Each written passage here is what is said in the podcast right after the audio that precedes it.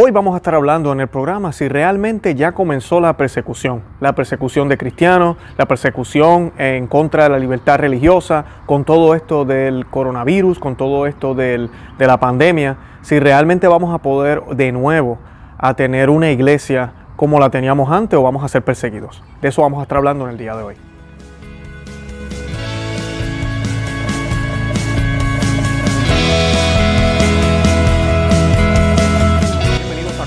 Ama y Vive tu Fe. Este es el programa donde compartimos el Evangelio y profundizamos en las bellezas y riquezas de nuestra fe católica.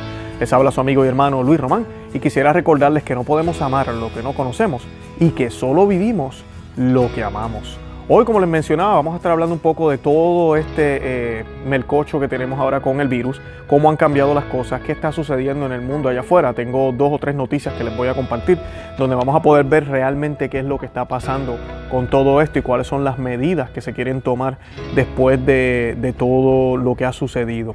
Sabemos que muchas de las normas que se están estableciendo van a cambiar la forma en que vamos a tener que percibir las distintas actividades que estamos acostumbrados a hacer en nuestras comunidades y vamos a tener que pues obviamente acoplarnos a eso y seguir esas normas. Ahora, tenemos que tomar en cuenta y tener el balance cómo esas normas que se están implementando realmente van a cambiar la perspectiva, van a cambiar la forma en que nosotros hacemos la oración, la forma en que hacemos la Santa Misa. Eh, ustedes saben que aquí yo les he hablado muchísimo, cada vez que hablamos de abusos litúrgicos y hablamos de, cómo la, la, fe católica se ha ido distorsionando en los últimos 50, 60 años y todo eso es obra del demonio. La iglesia sigue, sigue siendo guiada por el Espíritu Santo, pero sabemos que ha sido distorsionada la fe. Eh, no la fe verdadera, porque ella siempre va a estar ahí, me refiero a la manera en que se presenta, lo distorsiona el demonio, lo distorsionan estas modernistas que se han entrado a la iglesia para confundirnos. Es de ahí, ¿verdad? Y no es mentira de que el 70% de los católicos no crean en la real presencia eh, de Jesús en la Eucaristía. Eso dice el, último Pew Research eh, que salió hace poco. Y pues que digan eso es como, pero ven a casa, en el catecismo se enseña que Jesús está ahí. Sí, pero lex orandi, lex credenci. Como oramos es como creemos. y como nos han cambiado las oraciones, nos han cambiado la misa, hemos quitado la reverencia, hemos quitado muchas cosas que se hacían antes porque tal vez pensamos que no es necesario, porque no es importante, ahora ha cambiado en la forma en que creemos. Eh, y pues una de las cosas que puede pasar con todos estos cambios es eso mismo. Se está hablando de tener distancia dentro de la iglesia, se está hablando inclusive de, colocar las, Eucaristías en unos paquetitos, de que el sacerdote use guantes, eh, se le está dando mucha importancia a otras cosas y se está menospreciando lo que es sobrenatural. Además de esto, pues sabemos que los obispos cometieron el error de su vida, los obispos a nivel mundial, incluyendo el obispo de Roma, y es el dejar que el gobierno categorizara la iglesia como algo no esencial, porque así está, esa es la categoría en la, cual nos pusieron y no hubo resistencia de la iglesia. Ahora, ¿cómo vamos a pretender que sea esencial si ya nos pusieron el label, ya nos pusieron el, el, sticker, como decimos, diciendo que no somos esenciales? Y pues ahora tenemos que acatar todas estas normas y está habiendo persecución, porque hay policías, hay gobiernos que están hasta filmando algunas de las celebraciones cristianas y de otras denominaciones, no solo católicas, para mirar si están cumpliendo con lo que se supone que cumpla y lo que dice el gobierno que debemos de hacer y de cumplir. Y pues ahí tenemos ya un problema, porque si la fe no la podemos manifestar de la manera en que siempre la hemos manifestado, entonces va con el tiempo cambiar la manera en que creemos y eso sí puede traer graves problemas. Antes de comenzar hoy el programa, yo quisiera que nos encomendáramos a la Santísima Virgen y lo vamos a hacer a, través de una oración que escribió San Anselmo y lo hacemos en el nombre del Padre, del Hijo y del Espíritu Santo. Amén. Oh bendita entre todas las mujeres que vences en pureza a los ángeles, que superas a los santos en piedad. Mi espíritu moribundo aspira a una mirada de tu gran benignidad, pero se avergüenza al espectro de tan hermoso brillo. Oh Señora mía, yo quisiera suplicarte que, por una mirada de tu misericordia, curases las llagas y úlceras de mis pecados, pero estoy confuso ante ti a causa de, de su infección y suciedad. Tengo vergüenza, oh Señora mía, de mostrarme a ti en mis impurezas tan horribles, por temor de que tú a tu vez tengas horror de mí a causa de ellas. Y sin embargo, yo no puedo, desgraciado de mí, ser visto sin ellas entonces. Ahora y siempre, oh dulce corazón de María, sé la salvación mía. Estas gracias espero alcanzar de vos, oh corazón amantísimo de mi madre, a fin de que pueda veros y gozar de Dios en vuestra compañía por toda la eternidad en el cielo. Amén. En el nombre del Padre y del Hijo y del Espíritu Santo. Amén. Bueno, y para que tengan una idea, aquí les voy a dar algunas noticias que que, están sucediendo en el mundo. Aquí tengo una del alcalde de Mississippi, que gracias a Dios, después de negociar, después de la presión que colocaron los obispos y pastores evangélicos en contra de estas normas, el, alcalde decidió no seguir con esto. Pero miren lo que sucedió allá. El alcalde de Mississippi ¿verdad? quitó la provisión y permitirá la entrada a la, iglesia con las ventanas abiertas. Después de una advertencia del Departamento de Justicia, el alcalde que multó a los cristianos con 500 dólares por asistir a los servicios de la iglesia ha revocado esa provisión. Esto sucedió. 500 dólares, imagínense, usted va a la misa y la policía le da una multa de 500 dólares por ir a la misa, por ir a la misa. Estamos, estamos a, punto de perder derechos, porque cada cual es responsable de lo que hace, cada cual es responsable. Usted quiere coger el riesgo, usted coge el riesgo de, hacer lo que tenga que hacer. Le voy a dar un ejemplo sencillo. Aquí en, la Florida tenemos este, lo que se llaman cocodrilos o, alligators, como lo llaman en inglés, y pues eh, estos animales están en los lagos, en muchos lagos de ellos, y algunos de esos lagos tienen letreros que dicen no nada de aquí, es peligroso pero no hay nadie ahí velando. Y mira, a veces uno ve personas muy cerca del agua, a veces hasta dentro del agua donde no deberían estar. es, tu, es tu riesgo, nosotros te advertimos. El gobierno lo más que puede hacer ahora es advertirnos, decirnos, mira, hay una enfermedad y esto puede suceder, sigan las normas, sigan las reglas, allá ustedes si no lo hacen. Lamentablemente el gobierno quiere ir más allá. El gobierno quiere estar dentro de la iglesia prácticamente y decirle al sacerdote qué hacer y cómo hacerlo. Decirle al pastor evangélico eh, cómo hacer su ceremonia, decirle a, quien sea, cualquier grupo que se quiera reunir, qué hacer. Y esto atenta contra la libertad religiosa, atenta contra la libertad de por sí, de nosotros los seres humanos, de poder congregarnos en comunidad. Yo entiendo, sí, tenemos que desinfectar los lugares. Aquí nadie está diciendo que no hagamos eso. Tenemos que lavarnos las manos más seguido, claro que sí. Eh, tenemos que, estar pendientes a todo ese tipo de cosas. Tal vez hacer más números de servicios o, en el caso de nosotros los católicos, de la Santa Misa, ofrecer más misas para que no haya menos gente en cada misa, que es lo que están haciendo en mi comunidad. Añadieron una misa. Eh, esa es la idea, eh, que haya menos gente. Pero no, no vamos a cambiar cómo lo hacemos. No podemos hacer eso porque entonces alteraría nuestra fe.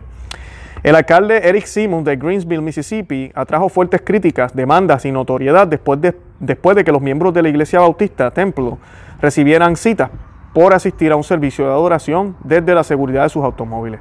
A raíz de la controversia, Simmons primero quitó la multa de los 500 dólares y ahora también ha rescindido su orden que comenzó el pasado 7 de abril de prohibir cualquier tipo de servicio religioso, incluida la participación en el autocine en la ciudad. Según Associated Press, los residentes de Greensville ahora pueden asistir a los servicios de la iglesia, siempre que solo haya 10 de ellos en una iglesia a la vez o que permanezcan en sus automóviles con las ventanas cerradas. Todavía me parece un poco fuerte esto de las 10 personas nada más. Imagínense en una comunidad de mil personas eh, va a ser casi imposible. Pero esas son las normas que tienen allá en Mississippi. Eh, en Canadá, la policía de un pueblo de Ontario dice que los feligreses que participaron en el servicio el domingo serán responsables por supuestamente romper las reglas de distanciamiento social de coronavirus y agregaron que usarán evidencia en video que grabaron del evento para respaldar las multas emitidas como resultado. Alrededor de 70 vehículos se presentaron en la Iglesia de Dios de Almere, Ontario, para un servicio dominical planificado para, para, para ese domingo. La iglesia había celebrado dos veces un servicio dominical al estilo autocinema. Los que no entienden qué es autocinema es eh, afuera. cada persona está en los automóviles con los cristales arriba y se guarda la distancia. Y usualmente lo que se hace es que se utiliza una frecuencia de la radio para que se transmita lo que, lo que en este caso el pastor está hablando o está haciendo y todos lo pueden escuchar en la comodidad de su auto y se, pues, se cumple con las reglas. Hagerbrand dijo en un comunicado publicado el sábado que la policía le advirtió que si procedía con un tercer servicio estaría bajo la amenaza de fuertes multas, interrupciones y bloqueos físicos por orden del jefe de la policía. Él no estaba de acuerdo con esta evaluación. Los servicios de autocine en un lugar de culto no son ilegales y no existe una base legal para tal reclamo, dijo el pastor. Y agregó, las tiendas de licores, los colmados se consideran esenciales y sus estacionamientos no están bajo escrutinio. ¿El licor es esencial pero Dios no? preguntó.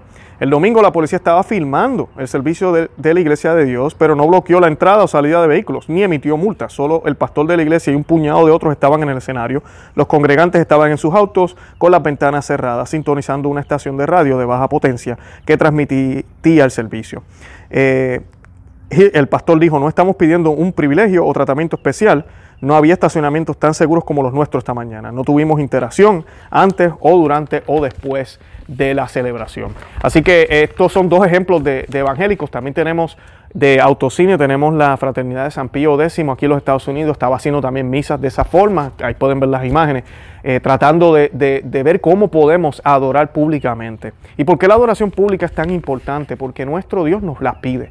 Nuestro Dios nos pide que adore, lo adoremos y lo adoremos públicamente y lo adoremos en comunidad. Él nos pide eso y es lo que vemos en la Sagrada Escritura, desde el Antiguo Testamento hasta el Nuevo. Hecho de los Apóstoles nos habla cómo se reunían en comunidad. No era cada cual en su casa eh, haciéndolo aparte, no. Y tenemos también dos mil años de historia donde vemos que siempre nos hemos reunido en comunidades, grandes comunidades, a adorar al Señor, pueblos, naciones, así es que nos hemos reunido, porque lo que tenemos en común, eso, eso es como, como lo que nos hace fuera de Cristo, ¿verdad? Nos hace como hermanos. Por ejemplo, los puertorriqueños somos puertorriqueños, eso nos hace hermanos, porque tenemos en común una tierra, tenemos en común una patria, un idioma, un lenguaje, una historia, eso nos hace hermanos. Entonces, como hermanos en, esa, en eso podemos eh, convertirnos a Cristo, y eso es lo que las naciones hacían antes, se consagraban al Señor. Lamentablemente eso ya no se ve de esa manera. Y las naciones adoraban al Señor, se rendían al reinado de Cristo. Y entonces Cristo era el rey de esa tierra. Eh, y los reyes hacían su trabajo, los reyes. No estoy diciendo que lo hacían perfectamente, pero lo hacían. Y hay reyes santos, pues busquen en los libros de historia, y hacían su trabajo siempre guiados por la providencia de Dios. Eh, muchos papas, el Papa Pío XII, a mí me encanta esta eh, manera en que él veía el papel de la iglesia y el gobierno, cuando ahorita a veces escuchamos de Roma los disparates que se siguen diciendo de que eh, no, no, es mejor que el gobierno y el Estado estén separados, eso es contrario a la fe católica. Los católicos siempre hemos creído que el gobierno y la iglesia van de la mano, van juntos. Ahora, nosotros no estamos diciendo que, que la iglesia va a gobernar, no. Los gobiernos tienen su trabajo que hacer, pero la iglesia también tiene su trabajo que hacer. Y Pío XII decía que en un pueblo, eh, en una nación, está el, lado político, el lado físico, pero el alma de esa nación es la iglesia. El alma de esa nación es la iglesia. Entonces son, van juntas y pues tenemos que seguir y hacer cosas que no le hagan daño al alma. Entonces la iglesia está ahí para guiarnos en ese sentido. Por ende, si nos dejamos guiar por ese sentido, como tú y yo somos igual, somos alma y cuerpo, todo lo que hacemos con el cuerpo no debe hacerle daño al alma. Entonces asimismo los pueblos, todo lo que hacen como pueblo, decisiones que hacen judiciales, de política, no deben hacerle daño al alma. El que no haya la posibilidad de que haya misas públicas le hace daño al alma de las naciones, le hace daño al alma de los católicos, le hace el, daño al alma del mundo entero. Porque tú y yo sabemos, tú y yo como católicos sabemos que si el mundo gira, como decía Padre Pío, gira por la Santa Misa, gira porque la Santa Misa se sigue celebrando. El día que no hayan más misas, el día que no exista más, ese día se acaba todo. Ese día se acaba todo, porque si estamos aquí es por el sacrificio de nuestro Señor Jesucristo, el único sacrificio hecho hace dos mil años. Y, y, en ese sacrificio nos unimos como pueblo y los católicos oramos por los que no están ahí, oramos por los que no creen, por los que abusan. O sea que nosotros Realmente los católicos y la Santa Misa es lo que está manteniendo este planeta corriendo. Eso lo sabemos tú y yo. Mucha gente no lo quiere creer, no lo saben, no lo entienden. Y lamentablemente entre esas personas tenemos obispos que piensan que no es esencial lo que nosotros hacemos, que piensan que esto se puede posponer en lo que la pandemia pasa. Como dijo el cardenal Cupid aquí hace poco, el cardenal de Chicago, dijo hace poco que que era mejor esperar, había que ser prudente, no podemos tentar a Dios, vamos a esperar, quedarnos encerrados, esperar a que pase y luego entonces hacemos lo que tenemos que hacer. O sea, que los científicos sean los que nos den la solución, que sea la ciencia quien nos dé la solución, que sea la naturaleza, la ecología, la que realmente nos dé la solución. Dios no sabe, Dios no entiende, esto no tiene que ver nada con Dios, nosotros nos quedamos encerrados. Ese es el lenguaje que se nos habla. Y se nos dice que Dios está ahí con nosotros y hagamos oración para que nos siga acompañando y le dé los recursos a los doctores y le dé los recursos a la naturaleza y aplaque a Madre Tierra ese es el tipo de oración que se, que se hace hoy. En vez de que tengamos la fe y la certeza de que solo Dios es el médico por excelencia, de que nuestro Señor Jesucristo es quien puede curarnos, que nuestro Señor Jesucristo es quien nos puede proteger. Yo no estoy diciendo que no utilicemos la ciencia, yo no estoy diciendo que los médicos no, no van a hacer el trabajo, claro que lo van a hacer y tenemos que escuchar lo que nos tengan que decir, porque ellos son los que saben de ese medio. Pero nosotros como cristianos católicos que sabemos que la sangre de Cristo sana y cura no solo las almas y nos libra del pecado, sino que también nos puede ayudar a vivir en esta vida como Dios quiere que la vivamos, no en prosperidad, sino siguiendo a su Hijo. Entonces deberíamos tener la fe y la certeza de que así de esencial es los servicios religiosos, así de esenciales. Y es triste ver cuando sucedió todo, todo esto de la pandemia, eh, y empezaron a cerrar los países, hubo mucha resistencia de los, de los ah, dueños de negocio, porque obviamente si yo no puedo abrir las puertas de mi negocio, voy a desaparecer. Y eso va a pasar como quiera. Pero también el gobierno empezó a decir, espérate un momento, nosotros queremos que todo el mundo se vaya para la casa, que nadie trabaje, que esté todo cerrado, pero la gente tiene que comer, la gente tiene que, que, buscar todo lo que necesitan, ¿verdad? Para poder limpiar, para poder mantenerse. vamos a tener que dejar algunos negocios abiertos con restricciones. Y empezaron a sacar listas de lugares esenciales. Muchos estados, este, incluyendo el estado de la Florida, yo recuerdo la lista, la, que la fueron eh, cambiando poco a poco, las iglesias siempre, siempre, aquí en la Florida por lo menos siempre, estuvieron incluidas como, eh, como esenciales. Los obispos fueron los que decidieron cerrarla. Que quede claro, los obispos fueron los que decidieron cerrarla. Y en la mayoría de los estados de los Estados Unidos así. Sé que hay algunos de los estados que no, que declararon y dijeron, no, las iglesias no son esenciales. Y ahí es donde está el problema. Tú tienes lugares donde mm, los gobiernos no, se, no han querido decirle a la iglesia, hey, usted no es esencial porque entienden, hey, la libertad religiosa, eso es un derecho de la gente, para ellos eso es importante. Tal vez si el, si el gobernador no es cristiano o católico, pues no, no entiende esa parte. Algunos sí lo son y entienden y saben, no, no, yo no debo meterme con eso, eso es importante. Más, lo que, lo que deberíamos hacer ahora sería orar más. ¿Qué fue lo que sucedió en marzo 15? El presidente de los Estados Unidos aquí eh, nos pidió a todos que oráramos. Marzo 15 nos pidió a todos que oráramos. Yo decía, ¿dónde están los obispos que no nos piden eso? Nos lo vienen a pedir ahorita, en mayo primero, eh, que otro día hablaremos sobre la consagración, que, bueno que la hicieron, pero en mayo, justo después de que ha pasado todo esto. Antes de eso no hicieron nada. Y no quiero decir que no hicieron nada, sí hicieron oración, pero no se hizo lo suficiente. Disculpen si dije que no hicieron nada. Pero el punto no es ese, el punto es que, ¿cómo es posible que hayan dejado y permitido que se le colocara eh, a la iglesia en la categoría de no esencial? ¿Cómo ahora tú le vas a decir a tu feligresía cuando comiencen a abrir las iglesias, ok, ya podemos venir, ok, tenemos que bautizarnos, ok, tenemos que, que hacer todo esto, esto es importante, el cielo es lo más importante. Si tú mismo permitiste que el gobierno, quien no cree y no sabe nada, que no entiende, dijera que no somos esenciales, que la comida sí es esencial. Inclusive, miren, miren el contraste. Yo, aquí compartimos un video de Cardenal Burke que dio un mensaje sobre este problema y él decía que si era posible que Caritas, y Caritas para los que no saben es una organización mundial católica que hace un trabajo excelente en términos de ayudar a los pobres, repartir comida. Si Caritas podía repartir comidas y buscó la forma de poder cumplir con todas las directrices que el gobierno estaba pidiendo para poder entregarle comida a los más necesitados, ¿cómo es posible que no podamos encontrar maneras para poder distribuir la comunión, para poder eh, eh, dar eh, ofrecer la confesión, para poder tener las iglesias abiertas? ¿Cómo es posible? Y sí, yo lo decía en aquellos momentos cuando todavía estaba todo empezando, pues si había que suspender las misas por un tiempo, pues mira, en algunos lugares tal vez esa era la única solución, pero cerrar la iglesia completamente, en serio, y no permitir que la gente ore, hay un problema.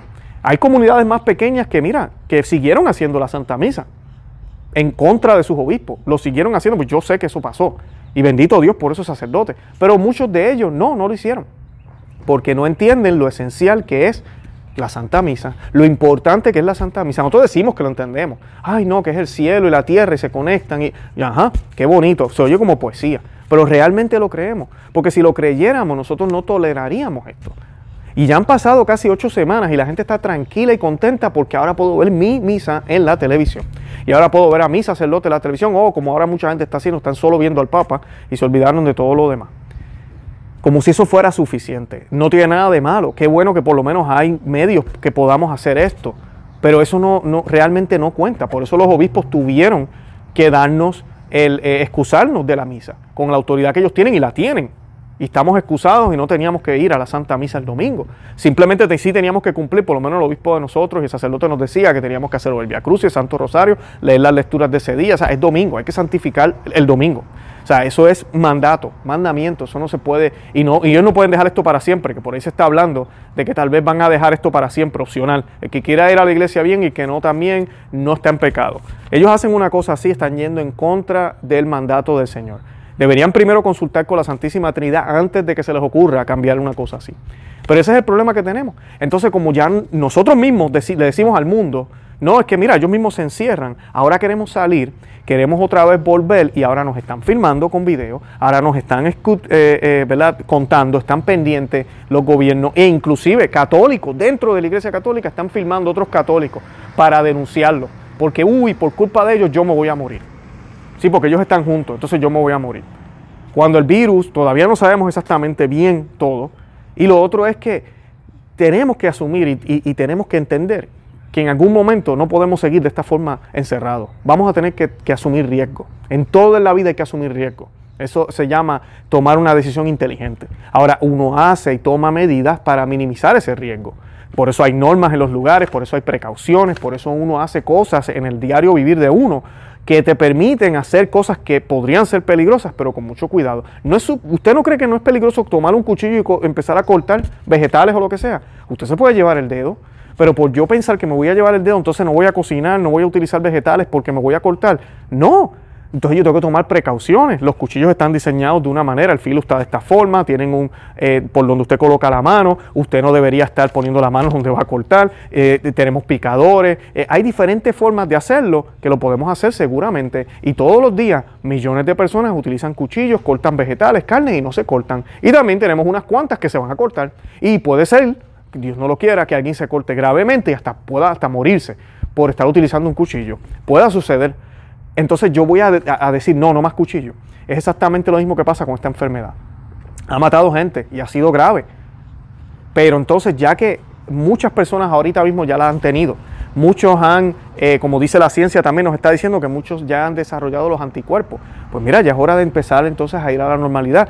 Ojalá encuentren una cura, una pastilla o algún tipo de tratamiento que pueda minimizar los efectos, ¿verdad? Pero tenemos que salir, no nos queda de otra. Entonces tú y yo que somos mujer y hombre de fe no deberíamos tener ningún miedo. Deberíamos saber que el Señor nos protege y que lo más importante es la gracia. De algo nos vamos a tener que morir. Yo no estoy diciendo que no tomemos precauciones.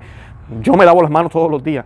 Eh, yo me, eh, eh, estoy lavando la ropa constantemente. todo lo que uno tiene que hacer para mantener distancia, si me piden que use máscara me la coloco, eh, todo eso lo sigo. Yo no voy a ponerme aquí a pelear y a patalear, no, vamos a cooperar con todo eso. Pero yo sigo haciendo mi rosario. Hay que seguir asistiendo a la Santa Misa, hay que ir a la confesión, hay que, hay que comulgar. Sí, y comulgar en la boca, no en la mano, en la boca. Porque yo sé que eso me va a dar a mí las gracias, si Dios quiere que yo viva, para vivir aquí dignamente, como debe ser, siguiéndolo a Él. Y si me tengo que morir, mira, me morí en gracia. Eso no es lo más importante, eso no es lo que nosotros creemos. Y yo le contaba a mi esposa los otros días, eh, el, demonio es puerco, el demonio se las trae. Nosotros tenemos, por ejemplo, ahorita el aborto. Ustedes saben que en el pasado no hay cultura, busquen historia, no hay cultura que no sacrificara niños. Aquí en América tenemos todos los indígenas sacrificaban niños por, por montón. Teníamos en Europa, por ejemplo, el Moloch, que está mencionado hasta en las Sagradas Escrituras, a quien se le ofrecían niños. Hay incineradores y estatuas horribles donde eh, en Europa se, quemaban los niños vivos para ofrecérselo a ese, a ese, a ese, a ese dios pagano. Y ahorita lo que utilizan es que el aborto. Ahorita mismo se sabe que esta sociedad, la manera en que ha corrido o se maneja, sería como muy radical el que la gente prendiera fuego y tirara niños vivos ahí. Pues el demonio con su astucia que inventó el aborto. Entonces tenemos de una manera que parece quirúrgica, que, que es legal, de una manera que, que no se ve mal, entonces se puede hacer este tipo de sacrificio de una manera que nadie le molesta y que se ve bien. Inclusive se predica como que es una libertad, como que es un derecho que nosotros tenemos que tener. ¿Verdad? Eso, eso es lo que así lo pone el demonio. Entonces, aquí, si me hubiesen dicho a mí y a los primeros cristianos, y cuando todo esto empieza ya a mermar, todos estos sacrificios humanos, le hubiesen dicho, no, ¿sabes qué? De aquí a varios siglos van a sacrificar más niños, más niños, más que nunca. Ellos dirían, pero ¿cómo? Imposible. Bueno, está pasando y está pasando en nuestras narices. Y estamos, lo, más triste de esto es que hay partidos políticos, por lo menos aquí en Estados Unidos, el Partido Demócrata, que quieren que tú y yo, con el dinero de nuestros impuestos, paguemos por esos abortos, porque ese es el derecho y eso es parte del sistema de salud. Y en otros países quieren que financien todas estas agencias. Es esa dictadura que hay ahora de la muerte. Pero entonces ahora, con esto de la, de la persecución que les mencionaba, las escrituras nos hablan de que va a haber persecución al final de los tiempos, nos van a perseguir y a veces uno, ¿verdad? uno trata de pensar y dice, pero es que si hicieran una persecución como lo hicieron en el pasado, que tiraban a las personas a los leones, que el gobierno dijera aquí en los Estados Unidos, ah, pues todo el que celebre misa los vamos a tirar a los leones. La gente saldría a protestar hasta los no cristianos porque eso sería algo inhumano, estás loco, ¿cómo vas a hacer algo así? Eh, eso es barbarie. O si decapitaran personas en público en la plaza, yo creo que la mitad de la gente se desmayaría, pero no estamos acostumbrados a ver cosas así tampoco. Eh, pues uno piensa, entonces, ¿cómo va a ser esta persecución? Y una de las cosas que por lo menos yo vi hace unos años cuando estaba todavía lo de la ley Johnson bien implementada, que todavía existe aquí en los Estados Unidos, eh, bajo la presidencia del pasado presidente, de Obama, fue que lo que hacían era que cualquier institución que no ofreciera eh, abortos, por ejemplo, o que predicara y estaba tomando eh, exenciones contributivas, o sea que no tenían que pagar impuestos, si iban en contra del aborto y en contra de cualquiera de estos temas controversiales que el gobierno estaba defendiendo, el gobierno tenía toda la potestad de quitarle ese beneficio y, dar, y imponerle multas. Y pues tenemos las hermanas de la, de la caridad eh, que fueron las más famosas que salieron hasta en las noticias, cómo ya iban a desaparecer porque eran millones de dólares que iban a tener que pagarle al gobierno federal. Eso se detuvo cuando ganó entonces la nueva administración, la que está ahora. Y no sabemos si va a volver. Pero ese tipo de persecución era la que yo veía. Yo veía también la persecución, usted ve las noticias y usted sabe cómo está todo esto con los matrimonios del mismo sexo, el famoso eh, repostero que no quiso hacerle un bizcocho a una pareja porque no, dije bizcocho, disculpen, yo sé que en algunos países esa palabra es mala, eh, pastel, en Puerto Rico decimos bizcocho, pastel o torta. Eh, él no quiso hacer eso para ellos porque él es cristiano y además él no tiene ese diseño, él no hace ese diseño y que hicieron lo demandaron. El hombre salió bien en un sentido, pero con todo y eso hubieron unas cositas que se hicieron ahí que pueden sentar un precedente. Y así han habido otros casos. Eh, y es una manera de persecución. Yo le digo a mi esposa, mira, en el futuro los cristianos no vamos a poder tener negocios propios porque nos van a exigir que hagamos todas estas cosas que van en contra de nuestra fe. Entonces vamos a terminar no, no, no pudiendo ejercer nuestro trabajo por nuestros propios medios. Los doctores, por ejemplo. Ah, se le está pidiendo que atiendan abortos en muchos lugares. Y hay doctores que se le hace bien difícil para poder mantenerse o no ofrecer anticonceptivos, por ejemplo, a sus pacientes. Eh, ¿Cómo tú no vas a ofrecer anticonceptivos? Le dicen los seguros. Dicen, bueno, usted quiere tener la oficina, tenga abierta, pero en nuestro seguro usted no lo va a poder ofrecer, no va a poder, sus pacientes, los pacientes, nuestros clientes que tienen nuestro seguro no van a poder ir a, su oficina. Y se le hace más difícil a doctores católicos que quieren hacer las cosas bien. Eh, y así seguimos. Ese es el tipo de persecución que yo creo que, que ya existe. Y, yo lo veía de esa forma, pero me impresiona esto que está pasando ahora con el virus, porque miren lo que está pasando. Están multando personas, están grabando personas, filmando personas con cámara, están amenazando personas por juntarse. Es, la, es, lo perfecto. Y la gente no lo ve como malo, porque no, no, no, el gobierno está haciendo lo que tiene que hacer, porque si no nos vamos a morir. Esa gente irresponsable ahí, toda junta ahí, no, no, no, no, no, no, nos podemos morir de este virus.